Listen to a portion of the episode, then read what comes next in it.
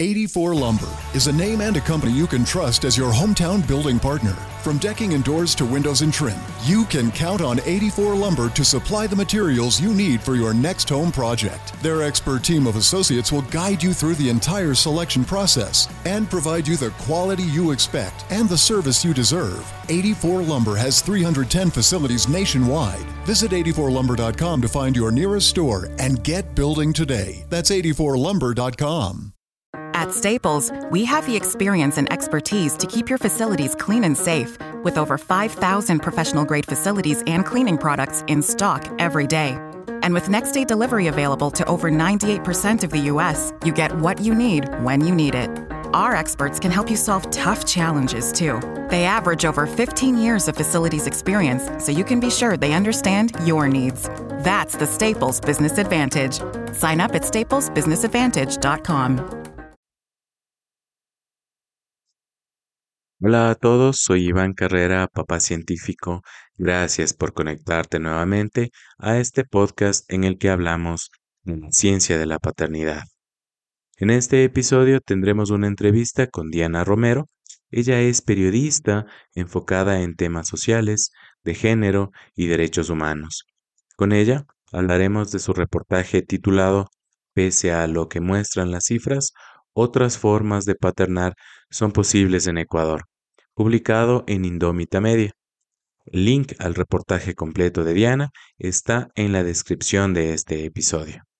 Bienvenidos a Papá Científico, el podcast.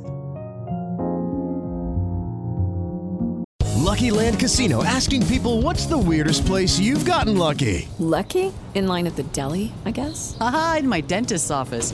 More than once, actually. Do I have to say? Yes, you do. In the car before my kids' PTA meeting. Really? Yes. Excuse me, what's the weirdest place you've gotten lucky? I never win and tell. Well, there you have it. You can get lucky anywhere playing at LuckyLandSlots.com. Play for free right now. Are you feeling lucky? No purchase necessary. Void where prohibited by law. 18 plus. Terms and conditions apply. See website for details.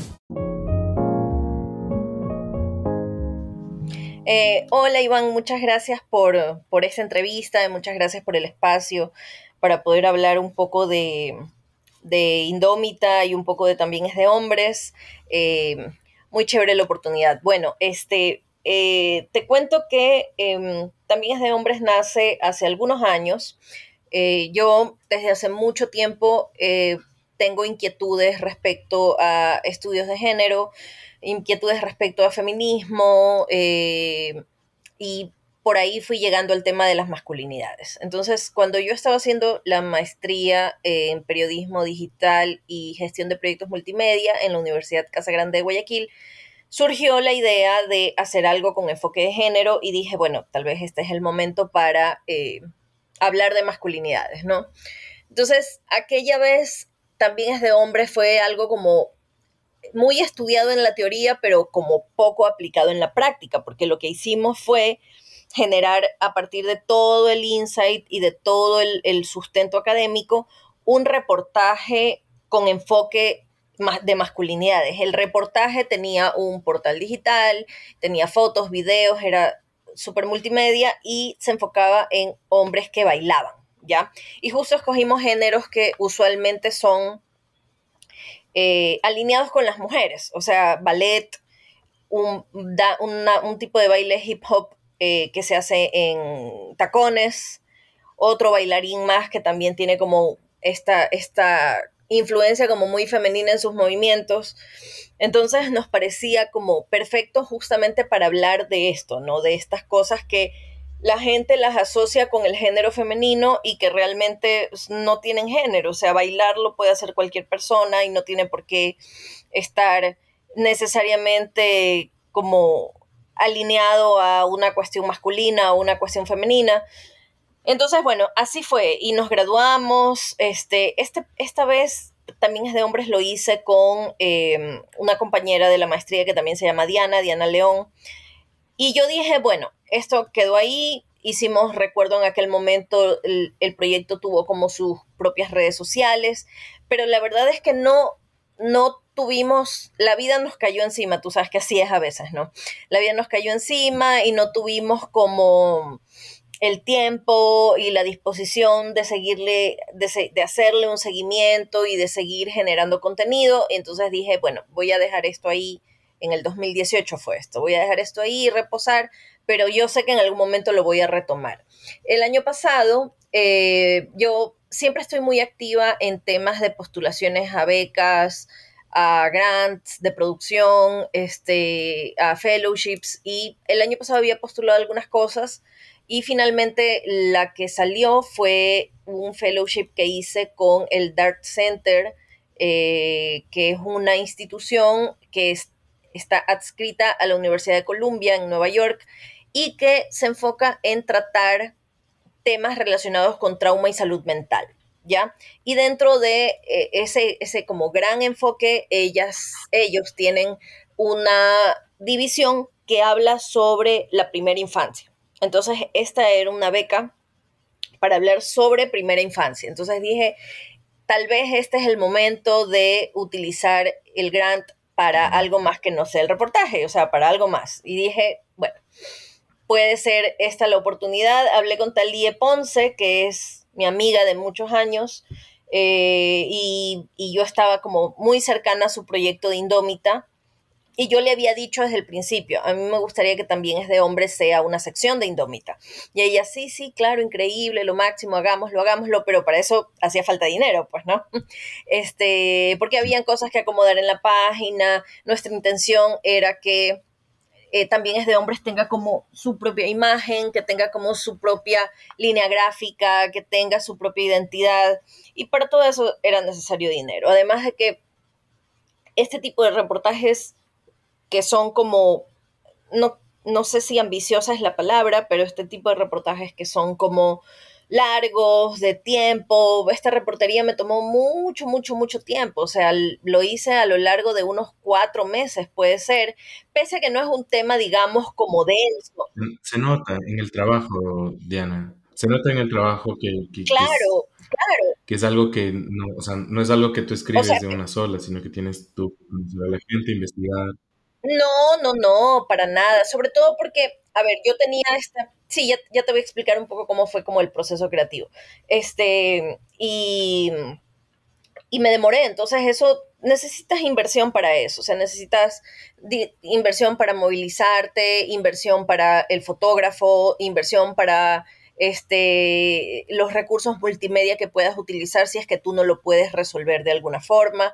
Eh, y, y, eso, entonces, incluso este, este reportaje me generó dos viajes, un viaje a Quito y un viaje a Santa Lucía, que es un pueblo cercano de Guayaquil, donde encontré el caso con el que abro el reportaje, ¿no?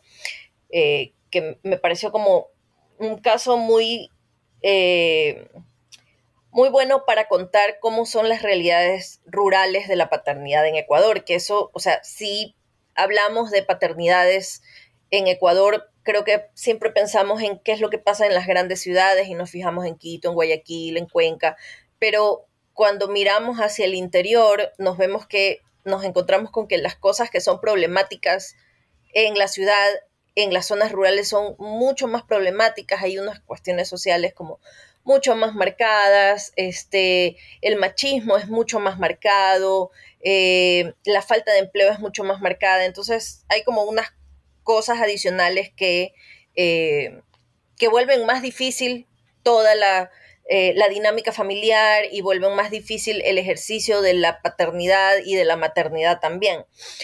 Entonces, bueno, finalmente así fue, así fue y así lanzamos el, reportaje, ya después si quieres te puedo contar más del, reportaje como tal, pero eh, fue la verdad gracias al fellowship, gracias a, al Dart Center que, pudimos lanzar la sección porque el grant nos sirvió para eso. O sea, el grant me sirvió a mí para financiar la producción del reportaje como tal y también para financiar el, montaje de la sección, ¿ya? La línea gráfica, los colores que íbamos a utilizar, o sea, todo está como muy, muy pensado y muy enfocado en, en, en, que funcione y en seguirnos moviendo y en seguir hablando de esto, porque es un tema que a mí me, me llega mucho y me atraviesa mucho. Entonces, em, eso, eso en resumen de cómo, cómo nace también es de hombres y cómo nace eh, este, este reportaje. Muy bonito, muy interesante. El, y, cuál es el objetivo? ¿Qué, es lo que quieres tú eh, alcanzar con Es de Hombres? Bueno, este, eh, un poco te cuento, cuando propuse este tema, sentí, o sea, es que la verdad es que a veces estos, estos procesos de reportería larga tú empiezas como en una parte y no es hasta que estás hablando con tus fuentes y yendo más allá que la cosa empieza a tener forma real. Entonces también el fellowship estuvo como integrado por mentorías, perdón, por webinars eh, mensuales de diferentes temáticas de salud mental, periodismo de soluciones, hablamos de primera infancia, de cómo abordar temas de primera infancia, cómo abordar temas relacionados con trauma. Eh, entonces, todo eso me fue como ayudando a enfocar mucho más lo que yo quería contar. Entonces fue súper bueno. Eh, de ahí em, también fue súper, súper, súper positivo tener siempre el acompañamiento de mi tutora, de Irene Caselli, eh, que es una periodista italiana eh, que es mentora del Dart Center para estos fellowships que los hacen todos los años.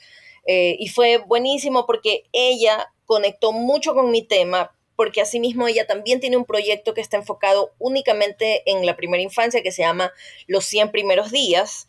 Eh, ella es madre, entonces son temas que a ella como la tocan personalmente y hay muchos estudios en referencia a temas de de, desarrollo cerebral de los niños eh, que hablan de la importancia vital y trascendental de esos mil primeros días en la vida de un niño. Entonces, ella se ha enfocado como en ese periodismo como muy, muy de manera muy dedicada a lo largo de mucho tiempo. Entonces, conectamos mucho porque además su esposo también está involucrado con el tema de paternidades y en el tema de masculinidad. Eh, y fue, fue como una dinámica muy, muy bonita eh, y, eso creo que fue también fundamental para que, para que el trabajo salga de la manera en que salió. Entonces, tal vez con otro tutor no sé cómo hubiese sido, pero con ella hicimos clic y, fue increíble.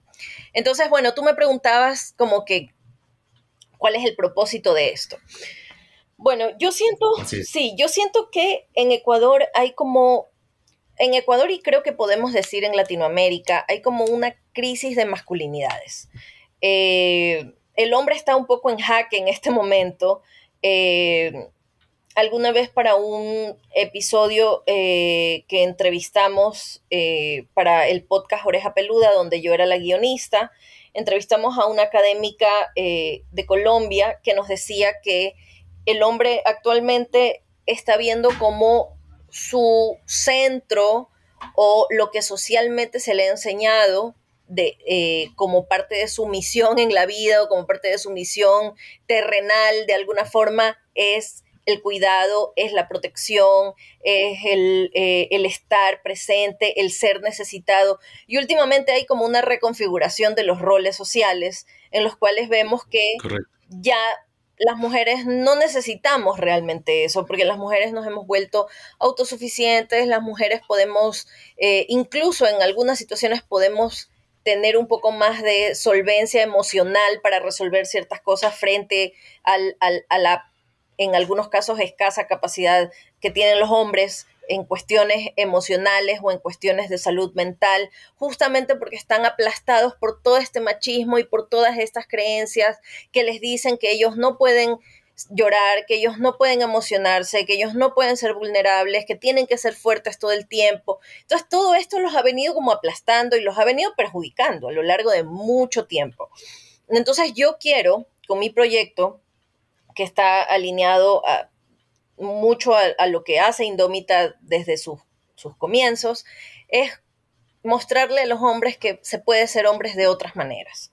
Eh, que está bien, ahorita estamos preparando un par de textos, estamos preparando, eh, por ejemplo, un texto sobre el miedo, que está bien que los hombres le tengan miedo a los insectos, no pasa nada, no, no, eso no te hace, entre comillas, maricón, porque además existe esto de que se, se, feminiza al hombre de alguna manera para hacerlo sentir mal.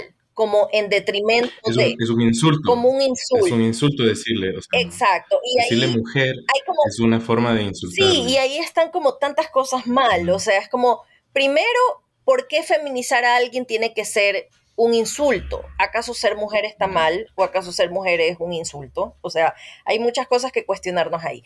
Y lo otro es, ¿acaso ser maricón está mal? ¿Ya? Entonces es como, ¿por, qué razón? ¿Por qué razón este, tenemos que volcarnos a esas, a esas agresiones? Porque son agresiones entre hombres definitivamente. Eh, para, y, por qué tenemos que caer en eso? Y, y, eso es básicamente culpa del machismo, o sea, es culpa del machismo, eh, es culpa de estas cosas que aún no hemos terminado de desaprender. Yo quisiera pensar que en otros lugares del mundo eh, el tema está como un poco más resuelto, que los hombres de pronto, no sé, de Europa, como tienen otro pensamiento, tienen una forma un poco más deconstruida de ver las situaciones, pero la verdad es que yo siento que no, o sea, eso en parte fue uno de los hallazgos del reportaje de paternidades que hice, em, con el que lanzamos también es de hombres, que este, esta situación de la disparidad de eh, tareas del trabajo no remunerado en el hogar que incluyen la limpieza, la atención a la casa, la crianza de los niños, el compartir con ellos, hacerse cargo también de esas tareas invisibles que, que, que nadie las nota, pero que tienen que hacerse, como por ejemplo la lista de compras. Es como, sí, ok, hay hombres que van al supermercado y, y hacen las compras, ya, pero ¿por qué la mujer es la que tiene que encargarse de hacer la lista de compras, porque el hombre no puede hacer la tarea completa. Como, por ejemplo, Ignacio, eh, el, esposo de el esposo de, mi tutora, nos decía, eh, la vez que lo entrevistamos para Oreja Peluda, que una de estas tareas invisibles también es, por ejemplo, digamos, hablemos de la organización de una matiné, de una fiesta de cumpleaños. Es como, sí, ok, el hombre dice, ya, yo compro los globos, yo compro la torta, yo hago todo, pero ¿quién hace la gestión logística de invitar a los niños, tener los teléfonos de las mamás y todo eso que también es parte de la organización y que se invisibiliza por completo? Entonces, volviendo a lo que te decía hace un momento, eh, esta, esta cuestión dispareja de las tareas del hogar y las tareas del trabajo no remunerado recayendo sobre las mujeres, eh, está presente en todo el mundo, o sea, en países del otro lado del mundo también sucede y habían en, estos estudios que citaba en, en, el reportaje, se hablaba de que, o sea, no está previsto en los próximos 20 años alcanzar ningún tipo de igualdad en el trabajo no remunerado, porque simplemente esto ya lo venimos arrastrando desde hace mucho tiempo y creo que de alguna forma esta generación tiene que dejar de existir o tiene que morir para que crezcan nuevas personas o nuevos hombres con mentalidades ya desde la cuna distintas. Porque, o sea, yo creo que tú, tu generación, mi generación... O sea, Diana, si, si, me permites, si me permites dar una...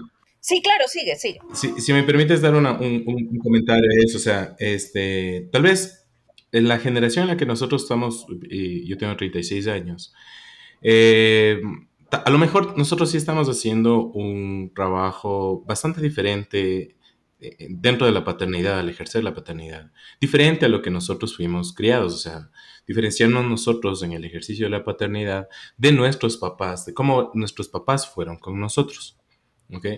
Que de, ah, digamos, en la mayoría de los casos ha habido una mejora, en la gran mayoría de los casos ha habido una mejora en la cuestión económica. Entonces nuestros papás eran más pobres que nosotros y ahora nosotros podemos contar con unos, eh, digamos, con más recursos en tiempo y en dinero y que también nosotros podemos tener una planificación familiar diferente, podemos establecernos de una manera diferente, podemos tener nosotros más tiempo.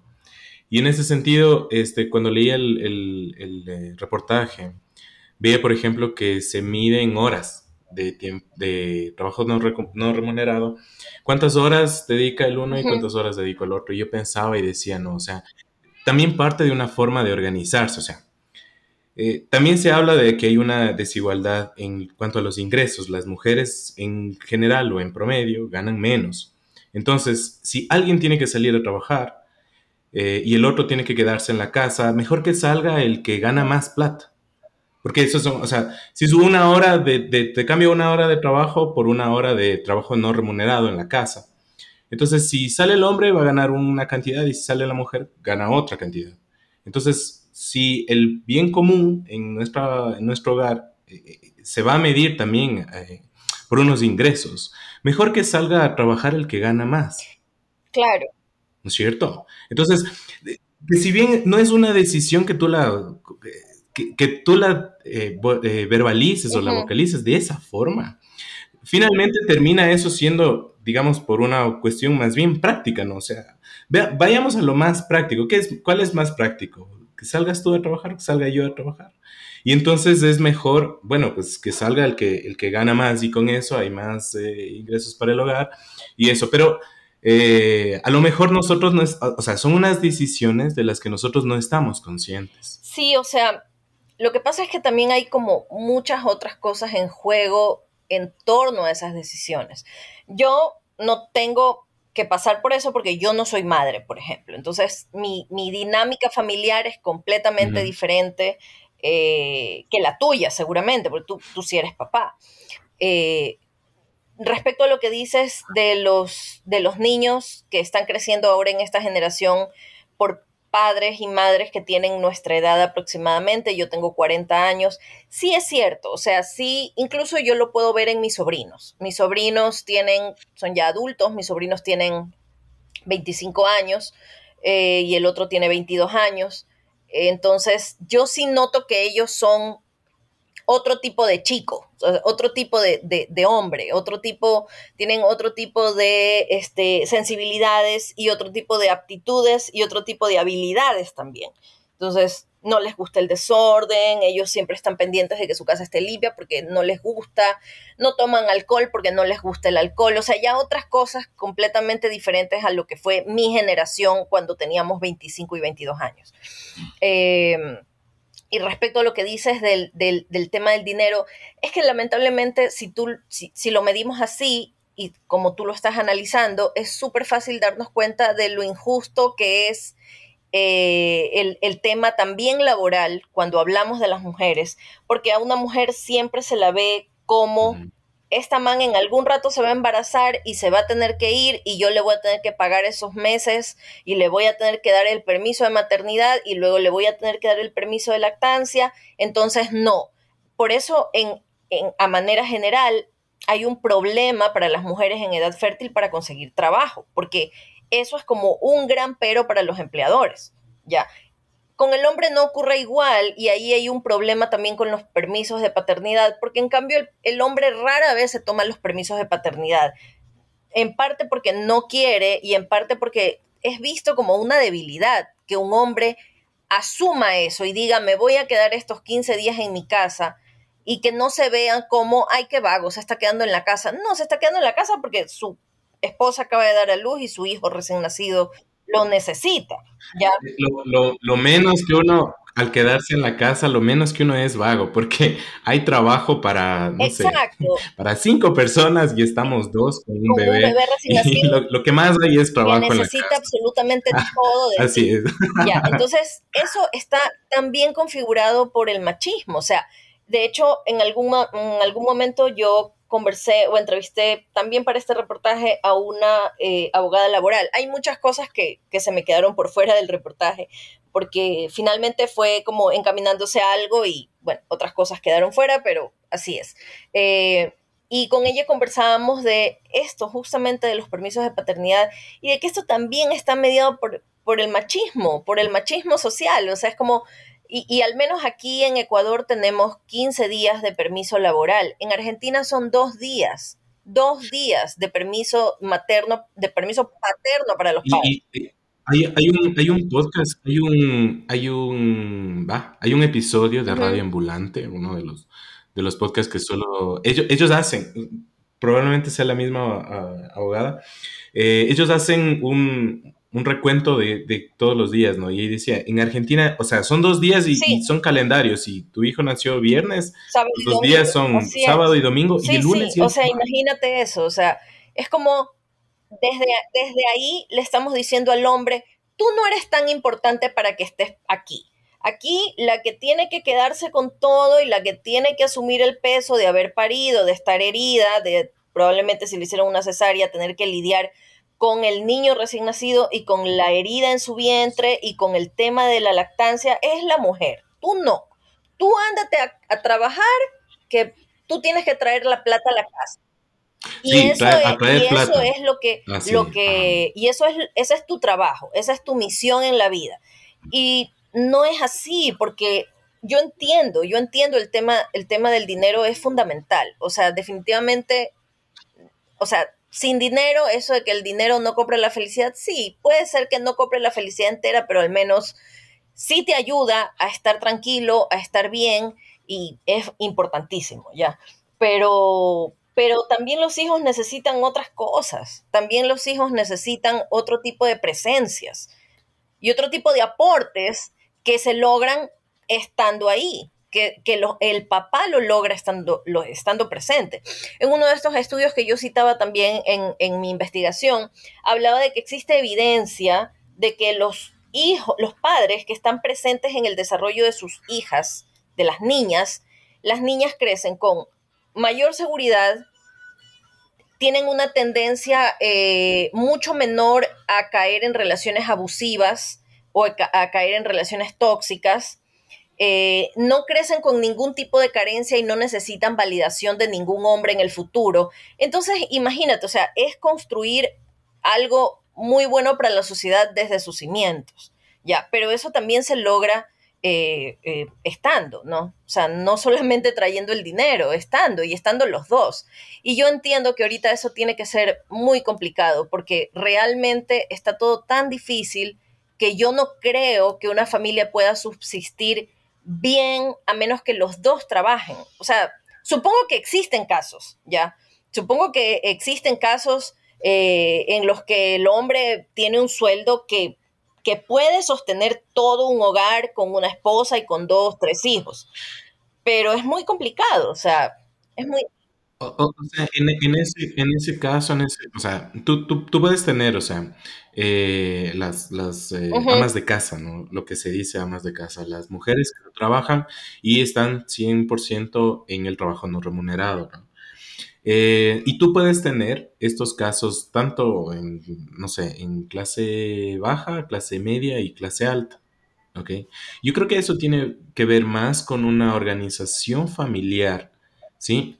En algunos casos específicos, podría yo decir que es por una decisión de la mujer y ella decide, decide no trabajar, eh, o sea, digamos, no trabajar, no sé que le paguen no sé si es tan simple, o sea, completamente en la casa.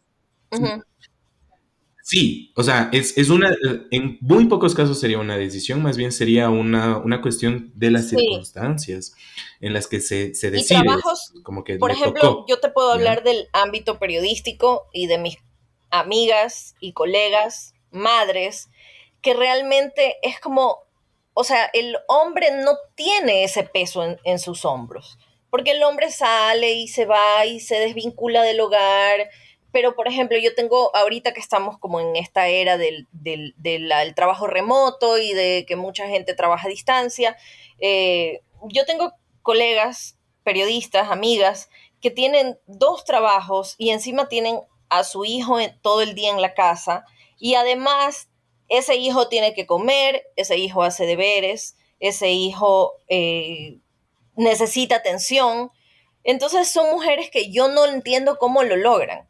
Yo no puedo con hacerme cualquier cosa de almuerzo y tener que entregar una investigación o tener que hacer entrevistas. No puedo, no puedo, solo no me da el tiempo, el día se me hace nada. No entiendo cómo lo logran. Realmente me parece admirable y además me parece que no estamos fijándonos tanto en eso, o sea, no estamos mirando ese inmenso, ese inmenso sacrificio, ese inmenso trabajo que hace una mujer trabajadora que al mismo tiempo atiende su casa. Es como, es una locura realmente. O sea, y, y los hombres no están haciendo eso. Hay que poner mucha atención en eso porque uno de los temas actuales de los que se habla en la paternidad es el burnout. O sea, te, te vas a quemar. A ese ritmo, Sí. unos cuantos meses, unos cuantos años, eh, va a llegar un punto en el que tu salud se quiebre profundamente si, va, si sigues a ese ritmo, ¿no? Y de lo, de lo que tú cuentas, o sea, son unas, son unas experiencias solitarias. No está el papá, no está el papá. Si es que tiene que trabajar dos eh, trabajos al, eh, al mismo tiempo, tiene que cuidar a los niños, dar de comer, etcétera, etcétera. Entonces, el papá, porque la, o sea, el fin de una familia es que se repartan la- las actividades entre los dos. ¿ya? Sí, Y no tanto un 50-50, sino el- y el- hay un, un autor que dice, no, no es 50-50, es 100-100. O sea, tú pon todo lo que puedes Es y verdad. el otro también tiene que poner todo lo que puedes. Y es así como, como se logran las cosas. No es yo hago mi parte y vos tú, yo hago mi 50 y tú, tú, tú 50 y, y- y es así. sí, o ¿no? sea, yo Es- creo que ahí sí es un compromiso. esto del completo. 50-50 en cuanto a, al- al- a la carga de trabajo dentro del hogar y también al aporte económico eh, dentro del hogar creo que es muy relativo porque, por ejemplo, por ponerte el ejemplo más aguado del mundo, porque como te digo, yo no tengo hijos. Mi marido y yo tenemos mucho tiempo de casados, tenemos, ¿cuánto tiempo de casados tenemos? ¿14 años? Sí, tenemos un montón de tiempo ya. Y no, no tuvimos hijos, no vamos a tener, pero tenemos seis gatos. Entonces, los gatos demandan, ¿no? Los gatos demandan alimentación, demandan dinero, demandan limpieza, demandan cuidado. Cuando se enferman, hay que tener la casa limpia y un montón de cosas más. Entonces, nosotros nos dividimos el trabajo. eh, Leftovers or the DMV or house cleaning Chumba Casino always brings the fun. Play over a hundred different games online for free from anywhere. You could redeem some serious prizes. Chumba. ChumbaCasino.com. Live the Chumba life. No purchase necessary. Void where prohibited by law. 18 plus terms and conditions apply. See website for details. en función de quién está más o menos ocupado, ¿ya? Entonces, si tú estás menos ocupado que yo, entonces tú vas a limpiar hoy. Eh, si yo estoy hoy día con el día un poco más flojo y tú estás que te vuelves loco trabajando, entonces yo gestiono la comida, yo limpio, etcétera, etcétera. O sea, y tal vez algo así, con el ejemplo con gatos más absurdo del mundo, puede traducirse el, el tema de la paternidad y la maternidad. Eh, que quien esté más disponible pueda hacer. Y habrán días en los que a esa persona le toque hacer más y a la otra le toque hacer menos porque está metida en otra cosa y viceversa, ¿ya? Y con el dinero es exactamente igual. Y ese también es como un gran tema dentro de estas discusiones de familia y, feminismo que se habla pues que del, del aporte igualitario de dinero, pero en realidad me parece que ahí quien tiene que aportar más siempre es el que gana más, o sea, Así es. Por lo general termina siendo el hombre, por, por esas circunstancias alrededor, ¿no? O sea, eh, termina siendo, o sea, tampoco, y, así como hay eh, aquellas cuentas en el, en el Twitter que hablan de, por ejemplo, una salida, ah, como tú ganas, no sé, 70% más que yo, tienes que poner... O sea, a ese detalle no, porque más bien en una familia es un solo presupuesto, o sea, tú tienes que manejar, si bien hay dos ingresos, en el mejor de los casos, es un solo presupuesto. Entonces, tienes tú que manejarte con un presupuesto y bueno, sumas los dos ingresos, tienes los egresos y con suerte eh, balanceas, sí, sí. ¿no? Tienes eh, algo, al- un saldo positivo, con, con suerte, ¿no? Eh, que la mayoría de veces no es así, ¿no? Termina siempre con un saldo negativo, alguien tiene que eh, cubrir esos huecos, ¿no? Otra de las cosas que mm, pasa eh, es que muchas, mira, cuando nace un bebé es, es una cosa tan caótica. O sea, la, la- la- la situación es una cosa tan caótica. Desde el día, desde el instante en el que nace. O sea, nace es una cosita frágil que tienes que encargarte y no tienes idea, ¿ya? Lamentablemente no hay muchos hombres que tengan, digamos, una, una- una preocupación en una preparación o, o- o- o sepan a, a- a qué se meten. O sea, me refiero a, sepan a qué se meten, a que un, un recién nacido es algo tan, tan, pero tan frágil que, en serio tú le tomas con las manos y, sientes que le vas a dañar. ¿ya? Que, y, aparte está en la cabeza siempre un pensamiento de eh, me voy a equivocar, me voy a equivocar, me voy a equivocar. Entonces, se acaban los 15 días del permiso de paternidad y vas al trabajo. Y en el trabajo, como, o sea, de papá llevas 15 días y en el trabajo con suerte tendrás mucho más tiempo que eso. Por lo tanto, no te vas a equivocar tanto. Entonces tú vas a elegir una situación en la que el riesgo no es tan grave, no es que una vida dependa de ti, y también vas a elegir una cosa en la que no te equivocas tanto, no, no, no eres un fracasado, porque es, de verdad que uh, se siente así, será una cuestión del no dormir bien, las hormonas, no sé, pero uno se siente así y es como que, bueno, mejor me voy a eso, a, a hacer esa actividad en la que no soy tan malo, en la que no, la cago constantemente, ya, porque con el bebé siempre, siempre estoy equivocándome y siempre no sé y, y soy un de eso. Entonces, dices, bueno, en pretexto de traer el dinero a la casa, voy a quedarme inclusive horas extra y lo que sea, y a la final, en parte es por el dinero y en parte es por este miedo Exactamente, es un escape, ¿ya? Y esto tú lo vas, o sea, lo sigues haciendo, lo sigues haciendo y cada vez, entonces, ya no es un recién nacido, sino que tiene, no sé, seis meses tu hijo. Y ya cambió mucho. La diferencia entre un recién nacido y un bebé de seis meses es eh, brutal. Y ahora tiene seis meses y ya no sabes, otra vez ya no sabes qué hacer porque te cambiaron al niño prácticamente. Y luego ya no tiene seis meses, sino que tiene un año, ya habla, ya camina y es como que, y cada vez te da más, angustia y, te quieres separar, te quieres separar, te quieres separar porque todavía no le cogiste el tino y el tiempo pasa y el bebé está y, creciendo, creciendo, creciendo. Y cada vez tú, sí, tú eres más extraño Imagínate una mujer que se queda en casa y que no tiene esta escapatoria. Sí, o sea, las el papá y la mamá van a ser tan distantes y, el, el hijo le va a reconocer a la mamá como alguien o sea, va a ser su cuidador primario, ¿no? Pero va a tener una, relación casi simbiótica con la mamá. Y el papá es un extraño, es un señor que ahí le veo a veces en las noches y los fines de semana y quién es... En las noches. Entonces, es, es, una cosa en la que, o sea, me parece a mí que entre los hombres, entre esos espacios nuevos que se están creando, como en el de, el de, también es de hombres, ¿qué podemos hablar? O sea, Empecemos por hablar las cosas, porque sí, la paternidad es caótica, da miedo, este, eh, asusta, ¿no? Pero la reacción ante, ante, un miedo, ante un susto, no debería salir huyendo, no debería ser huir, debería ser enfrentarlo, o sea, eh, ir contra este miedo que tú tienes, ¿no es cierto?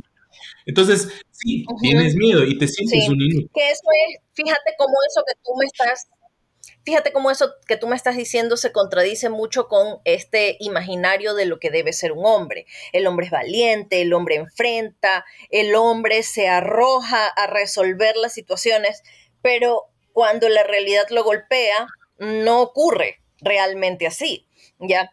Entonces, yo creo que algo de lo que se puede hablar eh, y que creo que sería muy beneficioso y y planeamos hacerlo eh, en, el transcurso de este año, es hablar de la masculinidad y la atención a la salud mental. Porque antes de ser padre, tú eres hombre y eres un hombre en conflicto constante con lo que tú quieres ser y sentir y lo que te dice el mundo que un hombre debe ser y sentir. ¿Ya? Entonces, partimos de eso, partimos de que eh, hay una una deficiencia muy grande en la búsqueda de atención de salud mental de parte de hombres. Por eso la depresión y otros problemas de salud mental son subdiagnosticados en hombres más que en mujeres, cuando la depresión en hombres es como muy, muy, muy poderosa, ¿ya?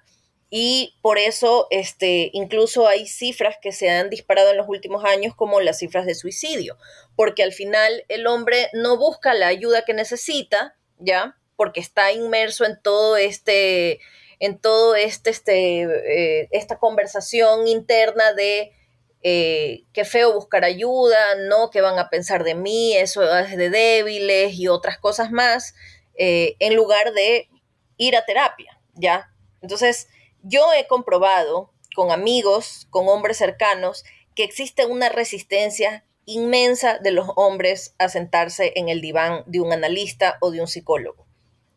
Peor aún tomar medicamentos e ir donde un psiquiatra, ¿ya?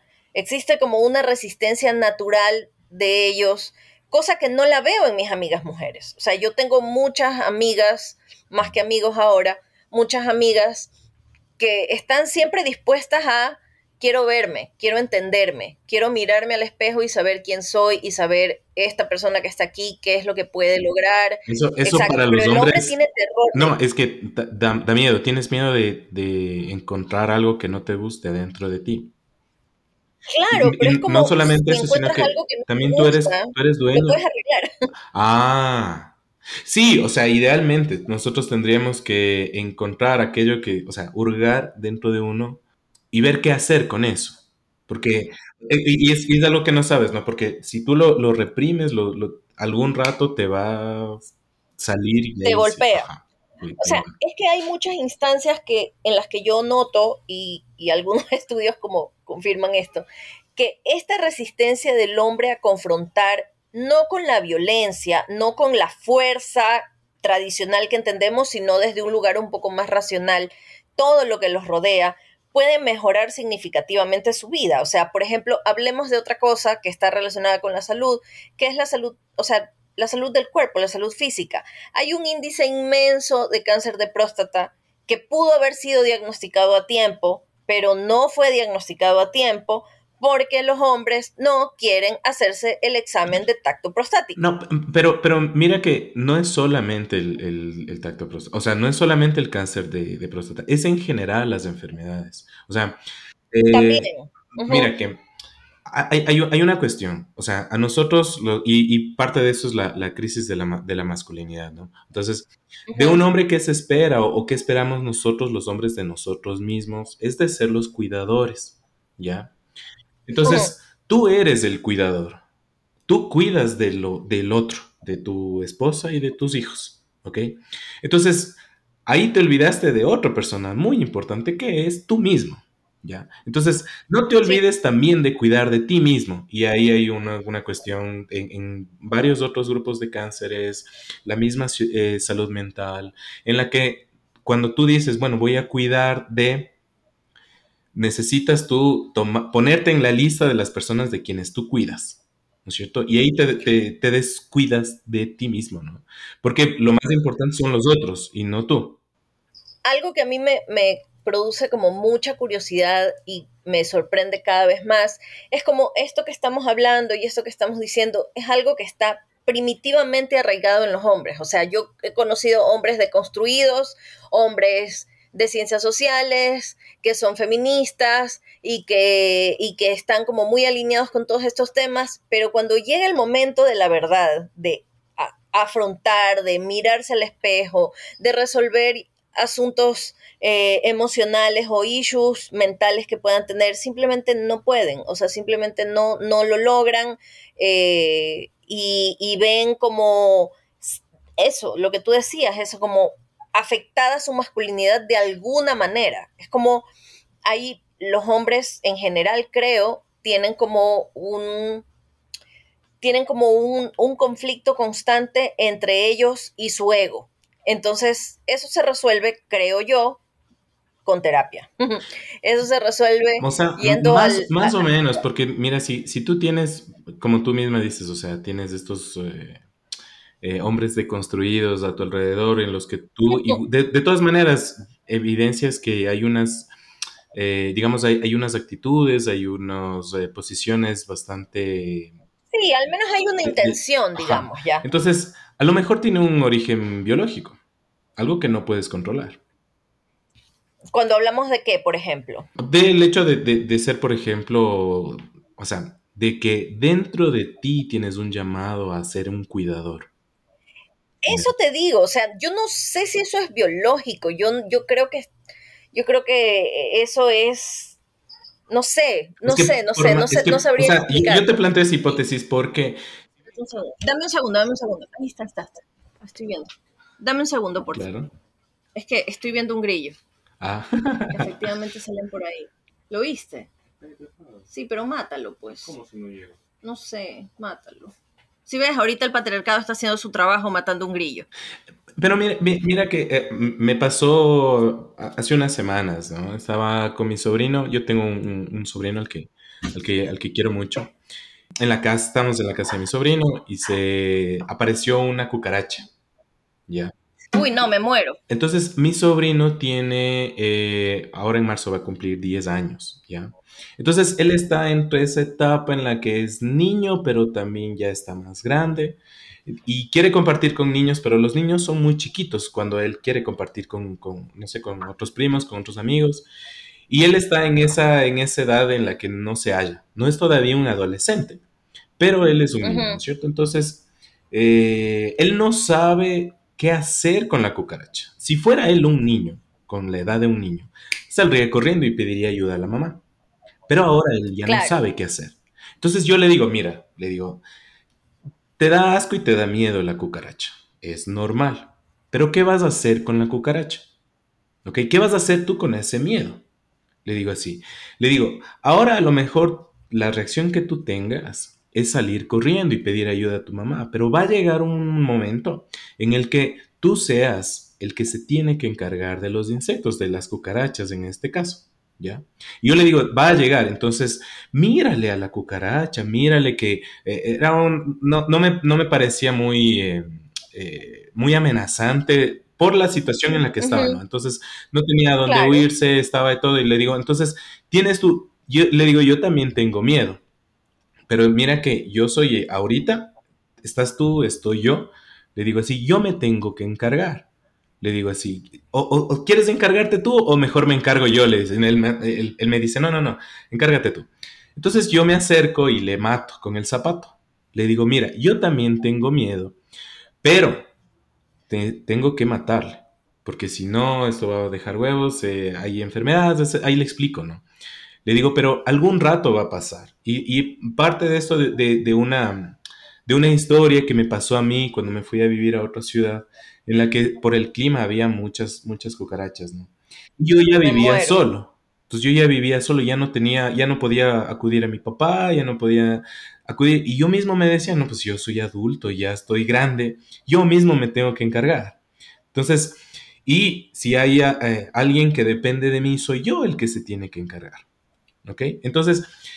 Pero es que creo que el pensamiento debería ir por ahí. O sea, soy una persona adulta que se puede hacer cargo de esto. No, soy un hombre que se debe hacer cargo de esto, ¿me entiendes? es como... Más o, más o menos, pero eh, puede ser, hay unas situaciones en las que tú tienes dos adultos, un hombre y una mujer, y es el hombre el que se tiene que encargar. Sí, pero es que depende. Por ejemplo, mira, yo hablando así, ejemplificando con esto de los grillos, yo vivo en una zona de Guayaquil que es muy húmeda. yo creo que esta zona antes era un pantano, porque es una humedad espantosa. Entonces, mi casa, no, en mi casa no hay un grillo. Mi casa es el apocalipsis de los grillos, ¿ya? O sea, es horrible el garaje, el parque, todo es una invasión de grillos maldita. Entonces, yo me paralizo y mi marido se queda así como, ¡Ah! esto está horrible, pero ya, pues él, él, sale a matarlos porque yo solo si me brincan encima grito, ¿ya? Este, pero hay otras circunstancias en las que yo puedo resolver situaciones que él no puede, ¿ya? Entonces, no sé si se trata de una cosa de ser hombre o mujer, sino se trata como de, de entender un poco esos miedos. Yo tengo como una especie de trauma con los insectos desde niña. Eh, y por eso te decía que ahora estamos preparando un texto sobre el hombre y los miedos a los insectos para también es de hombres, porque creo que viene como preciso para esta época en la que en Guayaquil hay un montón de insectos y en Guayaquil hay esta creencia de que el varón es un arrecho y ni sé qué, o sea, es como la masculinidad del guayaquileño es una cosa que merece como su propio estudio. Entonces me parece como muy oportuno que, lo hagamos ahora, ¿no? Pero, pero te digo, o sea, creo que no, no debería depender mucho de quién es hombre, del hombre o de la mujer, sino de poder ambos hacernos cargos de diferentes situaciones, en diferentes circunstancias. O sea, tiene que haber igual, o sea, me gustaría y, te lo puedo ofrecer para una, una comunicación posterior, eh, encontrarle una explicación de por qué a lo mejor las mujeres sean más... Eh, eh, estoy tratando de evitar la palabra sensibles, pero tal vez esa es, o sea, hay un insecto, sea cucaracha, grillo, no sé, algún ente extraño ¿ya? Y a lo mejor puede ser que las mujeres se sientan, eh, no sé, tal vez más vulnerables frente a esa amenaza. ¿Ya? Pero es que depende, o sea, yo no creo que se deba de, de generalizar porque yo también tengo amigas que les tienen cero miedo a los insectos. Y es como, hay de todo, ¿me entiendes? Así como tengo un amigo que este, hace mucho tiempo me contó que una vez le cayó, o sea, ese hombre tiene miedo patológico a los grillos, pero así de que los ve y tiene que irse corriendo y encerrarse, porque de niño recuerdo que me contó algo que le contó que le me contó que le había caído un balde lleno de grillos encima. Bueno, una cosa así nivel traumático ya. Entonces él tiene un trauma con eso. Y entonces creo que no depende tanto, o sea, yo no puedo, por ejemplo, eh, no sé, disparar un arma. No estoy a favor de la tenencia, ni de poseerlas, ni de usarlas, ni de nada.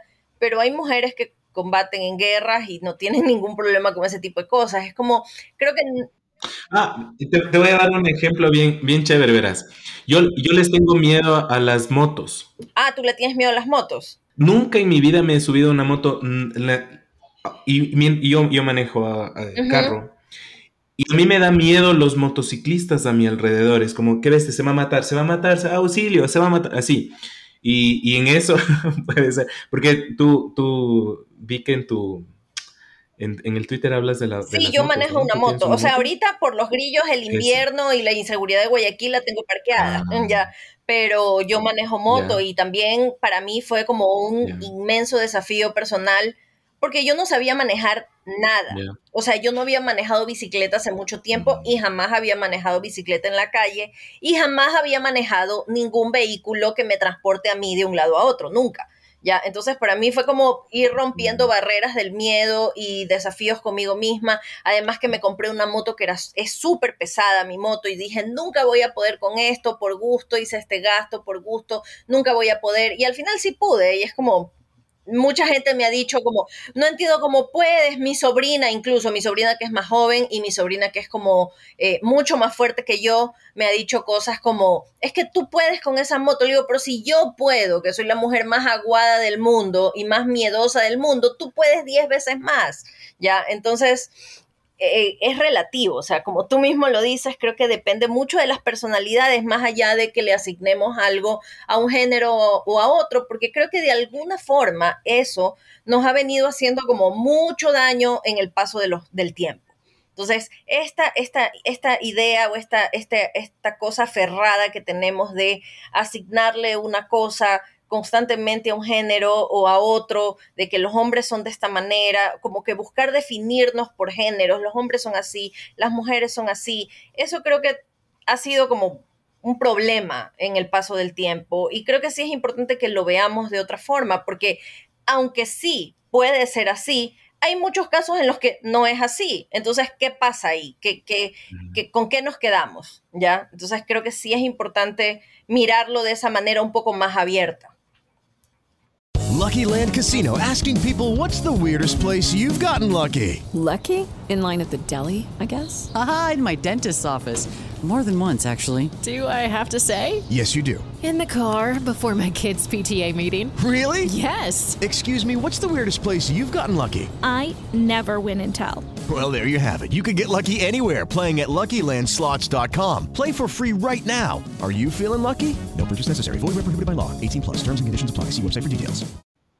O sea, yo creo que ahí hay un conflicto entre el, em, el, el, explicar, el describir, o sea, simplemente describir. Mira, una, una, cosa tan, tan, tan sencilla y tan inofensiva, por ejemplo, como las diferencias físicas en estatura. En general, los hombres somos más altos que las mujeres. Y tienen más desarrollo muscular también. Pero eso no significa que un hombre, no sé, más bajo que el promedio en estatura, eh, sea menos hombre. Es más bien una, eh, eh, y es una descripción y no es como que yo te diga, eh, no sé, es como que, ¿qué pasa si hay una mujer que es muy alta? Le vamos a, aplastar y hacerle más chiquita, no. Más bien es, es simplemente es una descripción. Es, ah, es una mujer más alta que el promedio o es un hombre más pequeño que el promedio. Y, tú sabes que en general los hombres son más altos que las mujeres. ¿ya? Pero es solamente es una descripción, no es un deber ser. No es que los hombres tienen que ser más altos. Y, esas, y lo que pasa es que es algo que no puedes controlar. ¿Ya? Y muchas cosas de la personalidad también son así. Sí, pero eso, eso es algo que, o sea, las características físicas definitivamente son cosas que no podemos controlar, porque no dependen solo de, ah, bueno, este man es hombre y tiene que ser así, no, dependen de un un conglomerado de características genéticas y hereditarias de familia y de raza y de un montón de cosas más. Pero si estamos hablando de construcciones sociales, si estamos hablando de características internas, eh, de cuestiones que nos han sido como heredadas de alguna forma, como ideológicamente en el paso de los años, creo que sí es importante y sí es posible incluso flexibilizar un poco esa manera de verlo, eh, porque además es saludable verlo de otra manera. O sea, más allá, es, eh, más allá de cualquier cosa, es claro, saludable. Y, y, verlo de otra manera como una descripción. O sea, verlo de otra manera como una descripción. O sea, no es un llamado a tal cosa, sino que simplemente describes. O sea, sabes que las diferencias son tales y tales y, y eso es lo que pasa. Y además saber que los hombres y las mujeres somos más similares de lo que somos diferentes. ¿Sí? Entonces tú vas a encontrar una, unas, o sea, las características que nos hacen a nosotros lo que somos, ¿sí? Lo que, o sea, el momento en el que tú describes a los hombres, describes a las mujeres, tú vas a encontrar que eh, tenemos eh, muchísimos, pero muchísimos puntos en común. ¿ok? Hay muy pocas diferencias, por ejemplo, en la cuestión eh, de la personalidad, en las que nosotros podemos ser diferentes. O sea, la, media en tal característica de la personalidad en hombres y mujeres, si bien no es la misma, pero eh, van por ahí, entonces eh, no hay mayor diferencia. ¿ok? Entonces, a, a, eso es a lo que voy. Y hay también reconocer cuáles son las diferencias que nos vienen ya por la genética, por la biología, y cuáles son las eh, diferencias que nos vienen dadas culturales, como por ejemplo los roles de género, ¿cierto? Sí, exacto. Entonces, eh, más bien tratar de identificar y de ver con cuáles, o sea, cuáles nosotros queremos conservar. En el caso de la paternidad, por ejemplo, algo que quisiéramos nosotros cambiar es que los papás estén más involucrados en la crianza de los hijos, participen, cambien pañales, eh, preparen la comida, eh, saquen al parque a los niños cuando ya están un poquito más grandes, vayan a las eh, presentaciones de la escuela, estén involucrados, sepan cuáles son claro, sus amigos. Todo eso. Todo ese montón de cosas no tiene por qué haber una diferencia entre, entre una u otra cosa. Ahora, tal vez por la personalidad del uno y del otro, el uno te va a organizar una fiesta de una forma para el cumpleaños del hijo y otro te va a organizar de otra forma. Pero ambos son capaces de... Sí, eso no es importante. Lo importante es que lo hagan de manera como completa. Correcto. O sea, que asuman la tarea de manera completa. Correcto. Iván, creo que te tengo que dejar. Te agradezco mucho, ha sido una hora de tu tiempo muy valiosa. Eh, nuevamente te agradezco y yo te aviso cuando ya esté publicado el episodio. Listo, Diana, que pases bien. Ya, pues Iván, un abrazo, cuídate, ¿ya? Ya, chao, bye.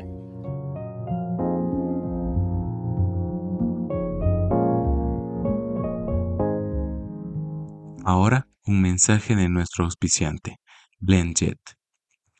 BlendJet es una marca de licuadoras portátiles y BlendJet 2 es su más reciente modelo de licuadoras, súper silenciosas, muy pequeñas y muy poderosas. Pueden caber en un portavasos y pueden triturar hielo y fruta congelada. BlendJet 2 es ideal para batidos, jugos, papillas, sopas y hasta para mezclar la fórmula para preparar el tetero de tu bebé. BlendJet 2 funciona con una batería recargable a través de un cable USB y una carga te sirve hasta para 15 preparaciones. Lo mejor de todo es que es súper fácil de limpiar. No tienes que complicarte con desarmarlo, solo mezcla agua con una gota de jabón y activa la licuadora por unos momentos para lavarla. ¿Cómo la puedes comprar? Entra a blendjet.com y usa el código promocional papacientífico 12 para obtener un 12% de descuento en tu pedido y envío gratuito. El envío hacia Latinoamérica se realiza por FedEx, con código de rastreo y seguro de envío.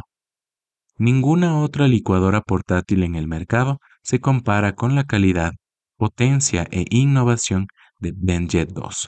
Garantizan que la amarás o te devolverán tu dinero. Prepara en cualquier momento y lugar con la licuadora portátil BlendJet 2. Visita blendjet.com y use el código papacientífico 12 para obtener un 12% de descuento en tu pedido. Lucky Land Casino asking people what's the weirdest place you've gotten lucky? Lucky? In line at the deli, I guess? Aha, in my dentist's office. More than once, actually. Do I have to say? Yes, you do. In the car before my kids' PTA meeting. Really? Yes. Excuse me, what's the weirdest place you've gotten lucky? I never win and tell. Well, there you have it. You can get lucky anywhere playing at LuckyLandSlots.com. Play for free right now. Are you feeling lucky? No purchase necessary. Void where prohibited by law. 18 plus. Terms and conditions apply. See website for details. y envío gratuito. Compra hoy y obtén la mejor oferta de todos los tiempos.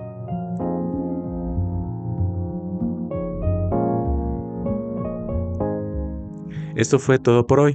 Recuerden que estamos en muchas plataformas de streaming como Spotify, Google Podcast, Evox, Spreaker y Zencaster.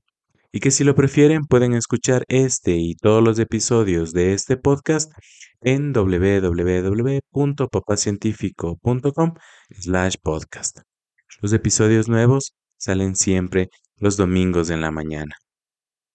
El próximo episodio analizaremos a profundidad los datos acerca de la paternidad activa y responsable como una extensión del episodio de hoy. Gracias por escuchar este episodio. Recuerden la paternidad es la más importante de las empresas humanas. Papá Científico es una producción Radio Ruanda.